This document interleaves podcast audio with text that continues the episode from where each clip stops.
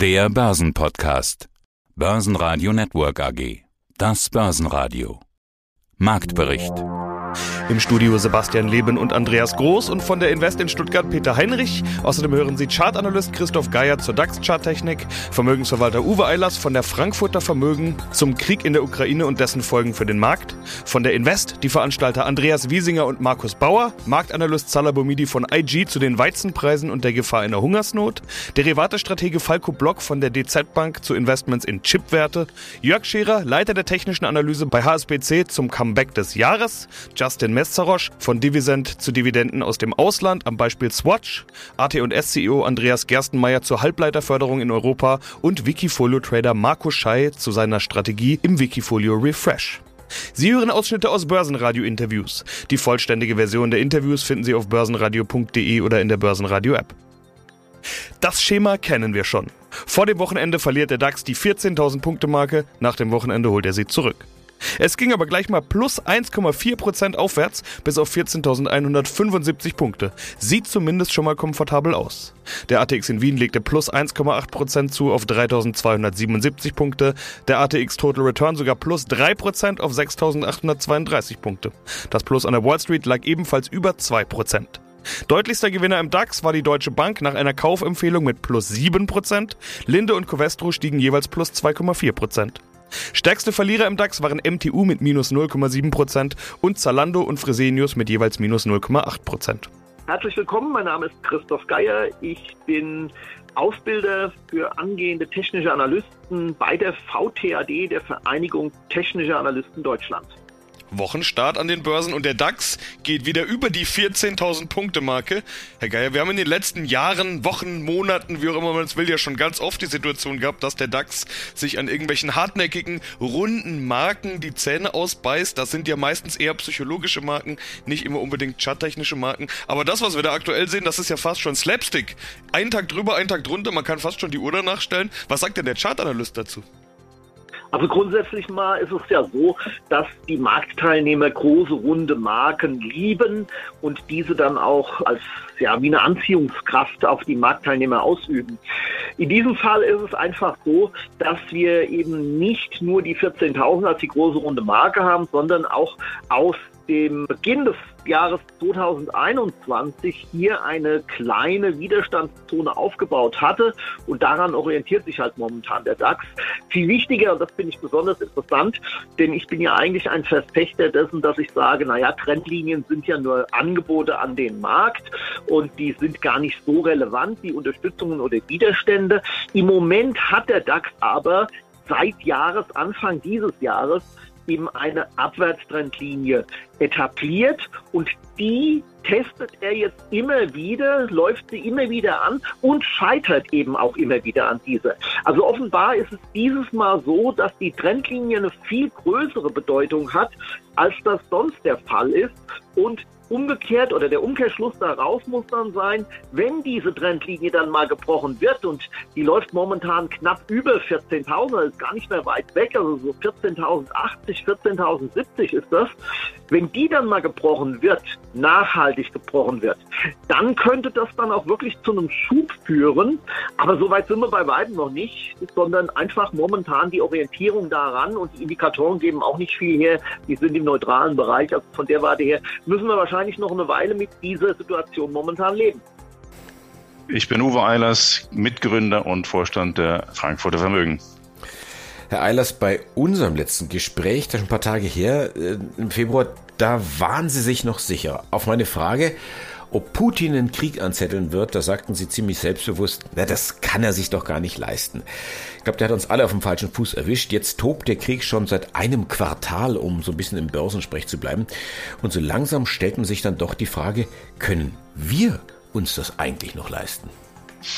Ja, es war tatsächlich eine Überraschung auch für mich, dass er so wahnsinnig ist, auch das eigene Volk so dermaßen zurückzuwerfen, weil es war ja wohl klar auch, dass der Westen da entsprechend wirtschaftlich darauf reagiert.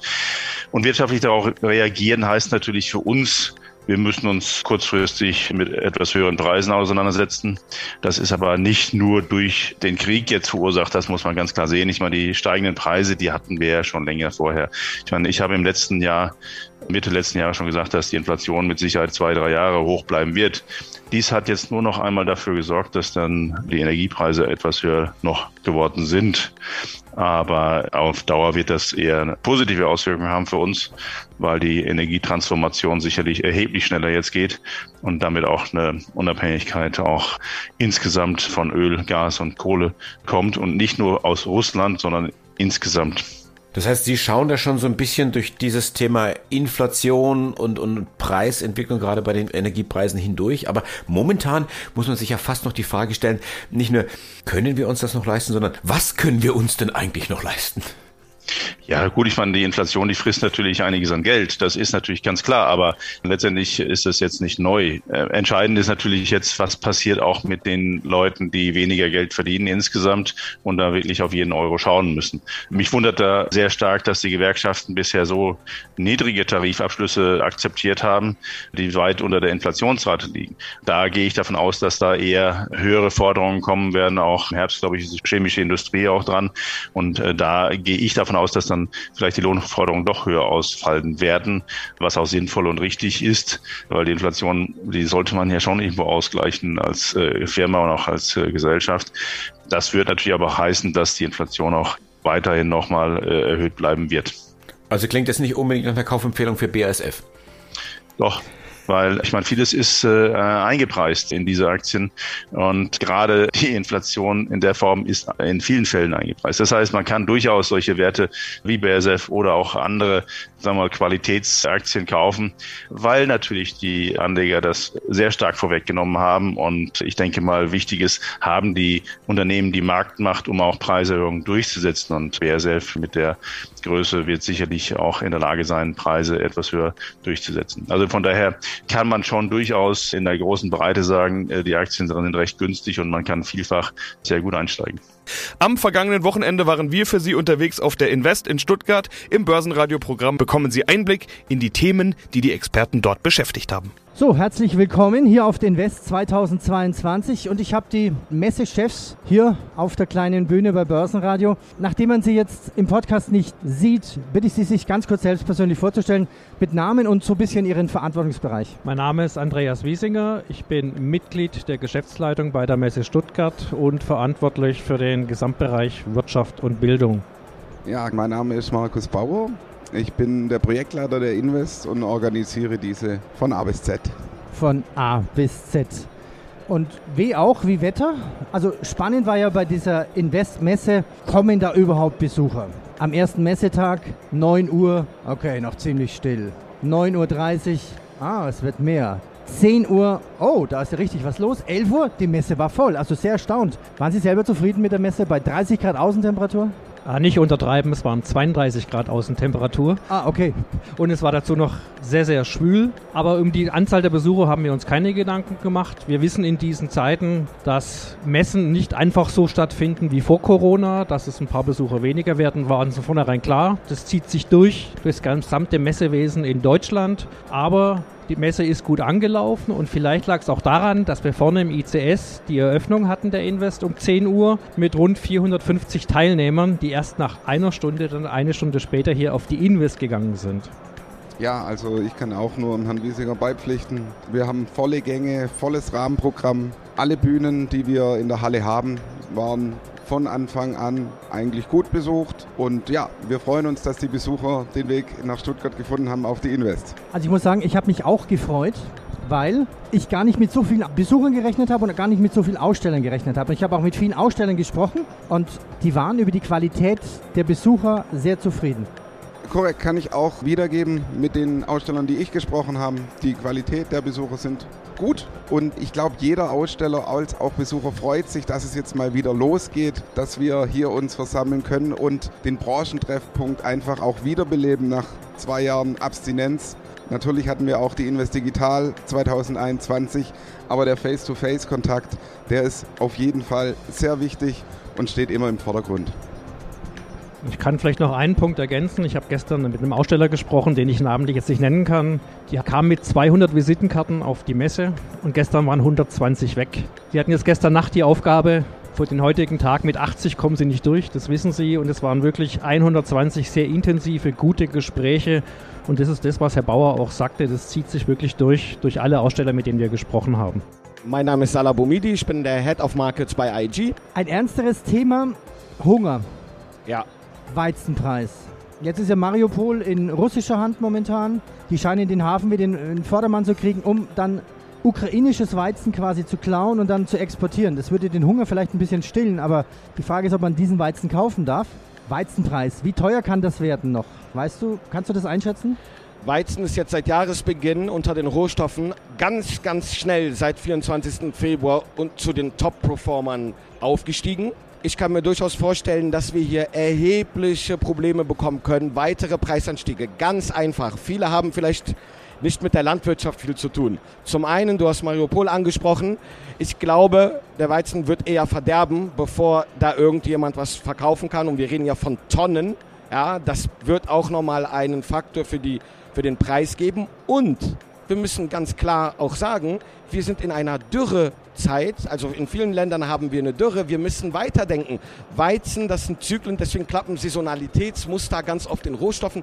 Wir müssen wieder in einen Erntezyklus, eine neue Ernte bekommen. Wir haben andere Faktoren. Wir haben noch mehr Nachfrage nach Weizen. Vergessen jetzt Freundschaften. Es dreht sich alles nur um die, um die ja, eigene Haut. Wie Ägypten, zum Beispiel in, Indien, ne? Indien zum Beispiel. Stopp. Ägypten ist der weltweit größte Abnehmer von Weizen. Die sind schon unterwegs. Der indische Weizen, da muss man, wenn man jetzt Experte ist, in der Weizen, Weizen ist nicht Weizen. Es gibt proteinarmen, es gibt verschiedene Faktoren, da will ich jetzt nicht drauf eingehen. Indischer Weizen ist nicht so super gut, wie wir den kennen, wie okay. den ukrainischen Weizen. Ja. Aber in der Welt ist jetzt ein Run auf Staaten, auf diplomatische Beziehungen, um Minimum kriegen zu können, was nur geht. Der ägyptische Staat subventioniert einen Haufen an Milliarden Dollar in den Markt, in den Um Brot. Auf Arabisch sagen wir Brot, El-Aish, ist, ist nicht das Wort für Brot, ist das Wort für Leben, weil man bei die Ägypter dem natürlich anekdotisch sagen, das Brot ist das Leben. Das Brot ist das Leben, unser, unser Eins. Und das bedeutet natürlich, dass wir auf dieser Welt wirklich einen Machtkampf, einen Kampf unter den Staaten nördlich, äh, es Ist ja auch wichtig, sonst würde ja vielleicht die nächste Revolution ausbrechen. Dort. Absolut, absolut, weil wir haben es doch einmal besprochen. Diese Konflikte oder Weizen, an, erhöhte Anstiege von Weizen, von Grundnahrungsmitteln sorgen dafür oft für weitere Konfliktherde und Probleme. Und die sehe ich auf uns leider zukommen. Ja, Weizen charttechnisch, jetzt ist natürlich auch eine moralische Diskussion zu führen. Ja. Ist es okay, wenn ich Weizenpreis an der Börse handle? Ich hatte ein Interview mit Robert Halver, hatten wir hier im Stand, also korrekterweise Sebastian, und der sagte, ja, da ging es jetzt dann um, um Investitionen in Aktien, die mit Militär zu tun haben. Ja klar, ist es erlaubt. Ist es moralisch? Das muss jeder mit sich selber vereinbaren. Moral, äh, wir gehen jetzt in Richtung Philosophie, aber das muss wirklich jeder mit sich selber ausmachen. Ich bin ja Marktteilnehmer, ich bin Kapitalmarktakteur und äh, Trader. Ich sehe es natürlich anders. Wenn, wenn du jetzt meine persönliche Meinung haben möchtest, habe ich da nichts gegen. Man muss auch so sehen, ich sichere mich ja auch in irgendeiner Weise ab. Sonst können wir diese Moraldebatte auch in ganz vielen anderen Themen weiter besprechen. Ja. Ob ich überhaupt in Alkohol investieren sollte, weil das sehr gesundheitsschädlich ist, oder in die Zigaretten- oder Tabakindustrie, ist ein sehr schwieriges Thema und ich sage da wirklich, äh, will das auch deutlich machen, das sollte jeder mit sich selber ausmachen und dann auch am Ende ruhig schlafen können. Mein Name ist Falco Block, ich bin Derivate-Stratege bei der DZ Bank in Frankfurt. Ja, berühmte Chipfirmen sind natürlich Lieferanten zum Beispiel. Also das sind Namen wie Extron, ASML, Sys Microtech, Pfeiffer Vakuum, Infineon, Intel kennt natürlich auch jeder, TSMC. Betrachten wir das Ganze mal aus der Sichtweise der DZ Bank Zertifikate. Wie können Anleger jetzt davon auch profitieren? Ja, bei TSMC, das ist nämlich der größte Auftragsfertiger der Halbleiterindustrie. Und also ein, ein Riesenkoloss, die beispielsweise haben allein ein Investitionsvolumen in den nächsten Jahren von, mag es glaube ich glauben, von fast 100 Milliarden Dollar angekündigt, eine unfassbare Summe. Und ja, die fertigen im Auftrag von vielen Nachfragern ihre Chips für Smartphones, für große Rechenzentren, eben wie gesagt für den automotiven Sektor. Und die Produktionskapazitäten sind bei diesem Unternehmen aktuell voll ausgelastet. Und der Start ins Gesamtjahr 2022 lief außergewöhnlich gut. Und auch die Aussichten bei diesem Unternehmen sind sehr, sehr gut. Das heißt also, diesejenigen, die diese Fabriken haben und die Kapazitäten und die dann entsprechend an andere vergeben, ja, die sind im Endeffekt wirklich äußerst rosig in diesem Beispiel. Schauen wir uns Intel an. Also Intel kennt ja jeder. Und ich glaube vielleicht auch schon von vor 20 Jahren, also für die Älteren, dieser alte Spruch fand ich so genial, Werbespruch Intel Inside. Ja, was hat denn bei der DZ Bank Intel Inside? Ja, also Intel, ich kann mich noch gut daran erinnern, äh, irgendwann habe ich mal angefangen, auch eigene PCs zusammenzubauen. Ich glaube, damals war ganz en vogue der Intel-Prozessor. Das war dann noch einer, der hatte, glaube ich, 66 Megahertz, war dann das State of the Art. Dann konnte man den noch ein bisschen tunen, dann wurde er ein bisschen heiß, aber das ging. Dann kam AMD, das wechselt sich immer wieder ein bisschen ab. Intel hat ein bisschen nachgelassen, die Aktie hat entsprechend auch ein bisschen verloren, aber der Produktionszyklus läuft jetzt wieder und vor allem natürlich im Profibereich, da sprechen, wo es darum geht, dass die Prozessoren sich selbst überprüfen oder eine Dauerschleife laufen, da ist Intel meistens noch immer das Maß aller Dinge und ja, die Aktie hat ordentlich federn lassen müssen, aber wir sind auch hier wieder positiv weil das Unternehmen eigentlich doch auch immer eine Innovationskraft bewiesen hat, sodass es entsprechend aus diesem Tal der Tränen wieder herausarbeiten sollte. Extron, eine der Werte, die schon in neuen Marktzeiten sehr beliebt waren. Die Aktie ging extrem rauf, dann wieder extrem runter. Aber Extron produziert so quasi die Maschinen, die Chip-Hersteller wieder brauchen. Was hat denn die DZ Bank von Extron für eine Idee? Ja, also bei Extron sind wir auch wieder positiv. Kann mich auch an den Wert schon zu neuen Marktzeiten erinnern. Ich glaube, ich hatte ihn mal Portfolio, dann flog er wieder raus, dann kam er wieder rein. Also war ja mal ganz groß das Thema für die LEDs und dann sind sie in der Versenkung verschwunden. Jetzt haben sie sich auch spezialisiert. Da sind wir wieder beim Thema LED, also optoelektronische und sonstige elektronische Anwendungen. Das bietet das Unternehmen an, eben diese Maschinen zu produzieren. Und wir sehen sie als relativer Gewinner dieser Lieferkrise. Sie haben sehr hohe Auftragseingänge, insbesondere was auch das Thema angeht, so drahtlos und Schnellladegeräte, weil man will ja möglichst schnell seine Kopfhörer und sein Handy wieder einsatzbereit haben. Da sind die sehr stark, auch bei den E-Autos. Wir finden schon, dass die Bewertung nicht unambitioniert ist ist, aber sie ist auch gleichzeitig nicht so exorbitant hoch, dass man sich da Sorgen machen möchte. Und ja, der Vorteil ist auch, dass dieses Unternehmen seine Kosteninflation, die vielleicht durch höhere Rohstoffe und so weiter zu tragen kommt, nahezu vollständig an seine Kunden weitergeben kann. Mein Name ist Jörg Scherer von der HSBC. In Düsseldorf komme ich. Ich bin dort der Leiter der technischen Analyse. Also alles, was mit Charts, mit technischer Analyse zu tun hat, das ist meine Baustelle die Wortwahl muss man ja betrachten. Also nicht nur das Comeback des Jahres, sondern historische Gezeitenwende. Das heißt, historisch gesehen bis zu welchem Zeitpunkt zurück? Ja, also Mitte der ersten Dekade des Jahrtausends. So lange geht der Trend zurück und so lange sind die Wachstumswerte, haben den klassischen Branchen die Show gestohlen. Und jetzt kommen wir vielleicht nochmal charttechnisch wirklich auf das Comeback des Jahres zurück. Wir haben in diesem Ratio-Chart eine saubere Bodenbildung ausgeprägt. Okay. Wir haben den steilen Abwärtstrend äh, seit 2016 äh, gebrochen ja. und wir sind gleichzeitig in den ganz langen Abwärtstrend, wie gesagt, seit 2007 zurückgekehrt. Und solche relativen Trends, die haben immer den Vorteil, dass die stabiler sind als Trends im eigentlichen Chartverlauf. Und da können Anlegerinnen und Anleger durchaus hellhörig werden. Das heißt, wie, wie, kann dann theoretisch eine Umschichtung im Depot aussehen? Also unsere Lesart ist die, dass das Comeback der klassischen Sektoren, der klassischen Branchen, Value, Dividendentitel angelaufen ist. Aber also klassische Branchen ist jetzt zum Beispiel Chemie. Genau. Medizin.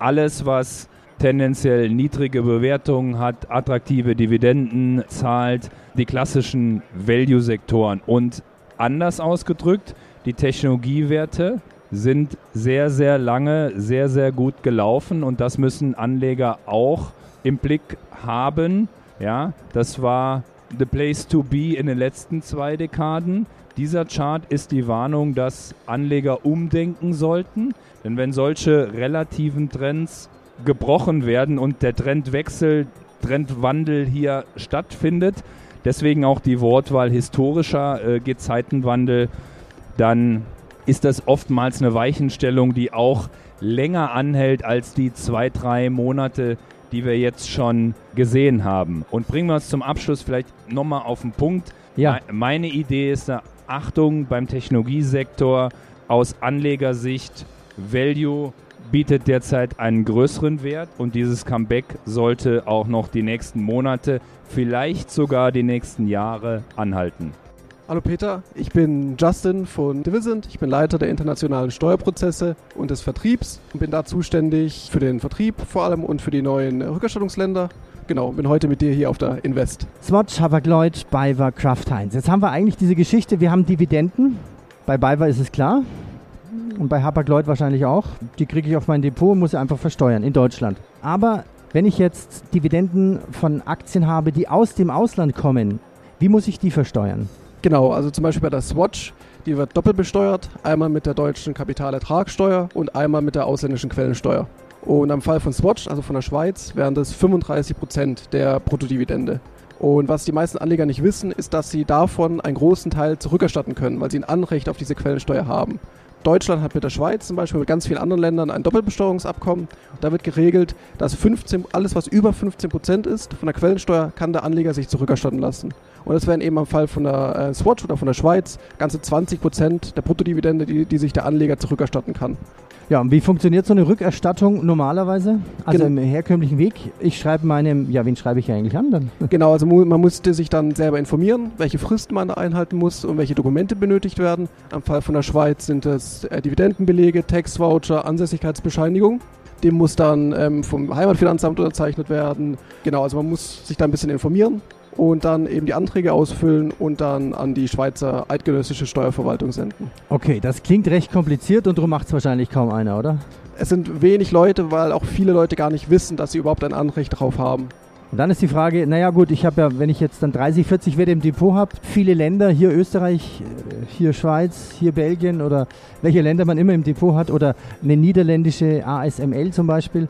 Und Divisend ist jetzt quasi so eine Art Fintech, das habt ihr gegründet und ihr habt euch spezialisiert, eben diese ausländischen Dividenden, Quellensteuern wieder zurück zu erstatten mit, mit einer Technik. Wie macht ihr das? Genau, also bei uns ähm, läuft es über eine Plattform. Der Kunde lädt sein Depot hoch. Dafür hat er verschiedene Möglichkeiten, entweder mit den Schnittstellen oder manuell. Dann werden alle möglichen Rückerstattungen vorberechnet und dann der, wird der Kunde Schritt für Schritt durch den ganzen Prozess geleitet und kann da gar keine Fehler machen. Äh, nochmal im Detail, wie funktioniert es dann? Also ich habe jetzt meine Aktie im Depot. Wie kriege ich das dann quasi auf Ihre Plattform, auf eure Plattform runter? Entweder über eine Schnittstelle zu den Banken oder ähm, da müsste man dann einmal seine Bankdaten eingeben. Unsere Software liest dann die Depotbestände aus. Aber da muss man auch dazu sagen, wir haben keinen Zugriff auf die Bank oder auf das Depot, sondern wir lesen nur einmalig die äh, Bestände aus und danach werden die Anmeldedaten auch wieder gelöscht. Wenn der Kunde das aber nicht möchte, kann er auch das Depot manuell verbinden oder bei manchen Banken auch mit den Depotauszügen. Das geht auch. Andreas Gerstmeier, CEO der AT&S AG. Herr Gastmeier, eine, eine ganz andere Frage noch jetzt äh, zum Schluss. Die EU hat jetzt erkannt, gerade in der Krise, dass zum Beispiel das Thema Medizintechnik, was man auch immer nach außen gegeben hat und hat alles in China irgendwo fertigen lassen, dass das keine so gute Idee war und holt das jetzt alles wieder zurück in die Heimat. Auch das Thema Halbleiter da ist man einen entsprechenden Weg jetzt gegangen oder will ihn gehen, fördert entsprechend dieses Rückholen in die Heimat mit vielen, vielen Milliarden. Was bekommen Sie davon ab? Ich muss, glaube ich, an einer Stelle ein bisschen widersprechen. Also dieses Zurückholen klingt so absolut. Es würden meiner Meinung nach weiterhin globale Wertschöpfungsketten bestehen bleiben, weil es gar nicht anders geht. Es ist einfach unrealistisch, welche Industrie, ob man über Medizintechnik, Mikroelektronik, sprechen. Es ist unmöglich, das alles mit vertretbaren Finanzierungsaufwand jetzt nach Europa zurückzuholen. Da gibt es verschiedenste Limitationen, unter anderem auch die Zeitstrecke, wie lange sowas dauert, bis man das aufgebaut hat. Das denke ich ist einmal wichtig. Umgekehrt ist es natürlich auch wichtig, dass eine Region wie Europa, die ja Jahre, Jahrzehnte lang industrielle Entwicklung in anderen Regionen wie Asien ermöglicht hat durch Technologie, durch Unterstützung vom Produktionsaufbau und so weiter und so fort sich selber weiterentwickeln muss. Und wie wir es vorhin gesagt haben, Mikroelektronik ist der Schlüssel für die Zukunft, ist der Schlüssel einerseits Richtung digitaler Gesellschaft, andererseits zur Lösung des, des CO2-Problems. Ohne, ohne intelligente Systeme werden wir das Problem nicht in den Griff bekommen. Äh, es sei denn, wir schalten alle jetzt unseren Verbrauch drei Stufen zurück, was vielleicht geht, aber die Frage ist, mit zu welchem Preis. Ähm, was wir machen, ist, wir beteiligen uns an verschiedenen europäischen Programmen. Das eine ist das sogenannte IPSE, also Important Projects of European Common Interest. Unwort, aber es, es ist halt mal so.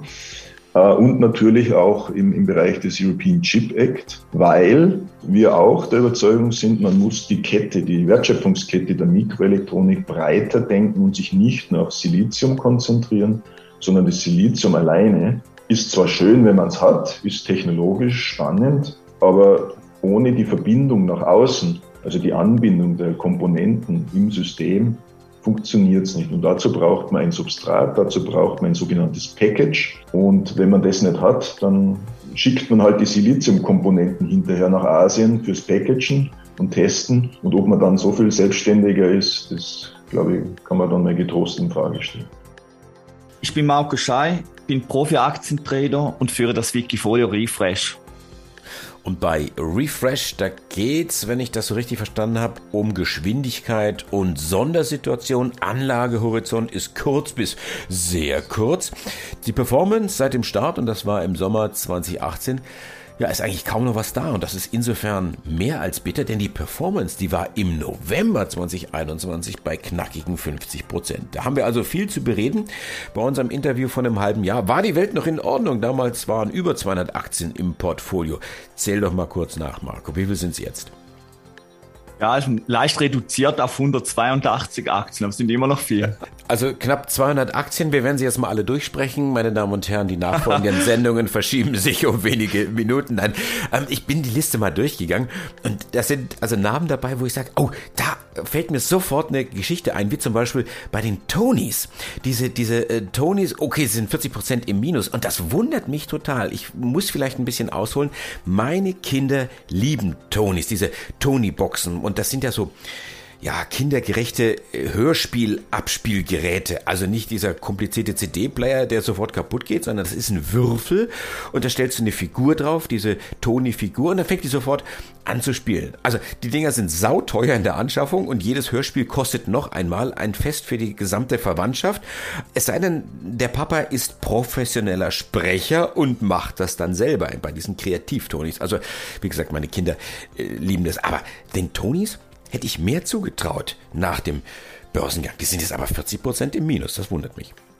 Ja, das ist so, die wurden recht nach dem Börsengang, ja auch, kann man auch unter Druck. Und ich habe Position dann auch vor einigen Wochen nochmals erhöht, wobei die Position bei mir jetzt 0,5 Prozent ausmacht. Durch die breite Streuung kann ich solche Positionen auch mal ins Minus lassen äh, und investiere da eigentlich längerfristig und hoffe, dass sich die auch wieder fängt, weil scheinbar, ja, kommt die am Markt ja auch an und das, die werden auch gekauft. Mhm. Dann haben wir jetzt möglicherweise so eine Win-Win-Situation, in dem wir darüber gesprochen haben. Ja, also Aufmerksamkeit bei, bei deinen Hörern und äh, letztendlich vielleicht kriege ich jetzt dann tausende von Anfragen. Mensch, Andreas, kannst du unsere Tony-Boxen ebenfalls besprechen? Apropos sprechen, Fever, das ist auch so ein Ding gewesen, so, ich will mal sagen, so eine Corona-Geschichte. Also die Aktie ist durch die Decke gegangen. Was machen die? Ja, du kannst da deine Dienstleistungen relativ einfach verkaufen und das hat international funktioniert und, und jeder, der freier Künstler war oder auch Programmierer oder wie auch immer oder Moderator, der hat sich dort getummelt, aber irgendwie, ich habe relativ zügig den Spaß verloren und offensichtlich die Anleger auch. Oder ist es so ein typischer Corona-Gewinner und eben jetzt dann Verlierer? Ja, sind ja viele Freelancer da auf der Plattform und äh, bieten weiterhin ihre Dienstleistungen an. Ja, die Frage ist einfach, waren die nicht zu hoch bewertet? Im Nachhinein kann man ja auch bei vielen Technologieaktien oder auch bei solchen Freelancer-Plattformen sagen, dass die zu hoch bewertet waren. Frage ist, sind sie jetzt zu tief bewertet und haben sie auch Vollpotenzial? Ja, und die Frage ist auch, was bleibt dann beim Unternehmen hängen und was verdient der Freelancer? Ich glaube aber weiterhin dran und halte deshalb die Position auch vorläufig für die nächsten Jahre wahrscheinlich sogar. Hm, das heißt, du sagst ganz klar, die sind jetzt unterbewertet. Ja. Basen Radio Network AG Marktbericht